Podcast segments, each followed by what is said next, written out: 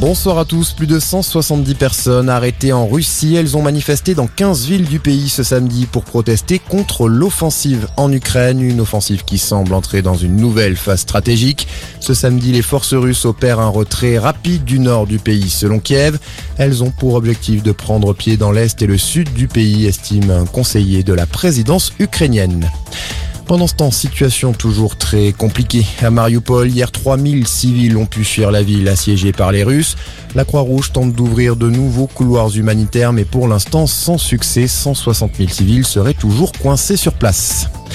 Dernière ligne droite pour les candidats à la présidentielle. Ils sont nombreux à tenir leur dernier meeting ce week-end à 8 jours du premier tour. Pour Emmanuel Macron, c'est même le premier qui se tient en ce moment à la Défense Arena. Fabien Roussel, lui, est à Villeurbanne pendant que Philippe Poutou rassemble ses troupes au Cirque d'hiver de Paris.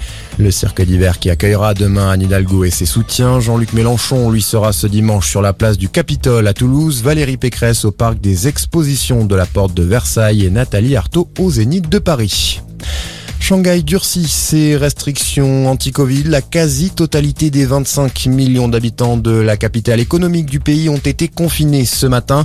Au moment où la Chine affronte sa pire flambée épidémique depuis deux ans, le ministère de la Santé a annoncé près de 10 000 nouveaux cas positifs au niveau national, dont environ 6 300 à Shanghai.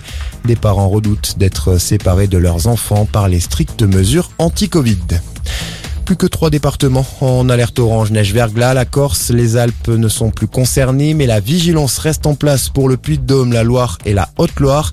La neige qui a d'ailleurs entraîné le report de la rencontre de Ligue 1 prévue ce soir entre Saint-Etienne et Marseille. Le match devrait se jouer demain si les conditions le permettent. Voilà pour l'essentiel de l'info. Excellente fin de journée à tous.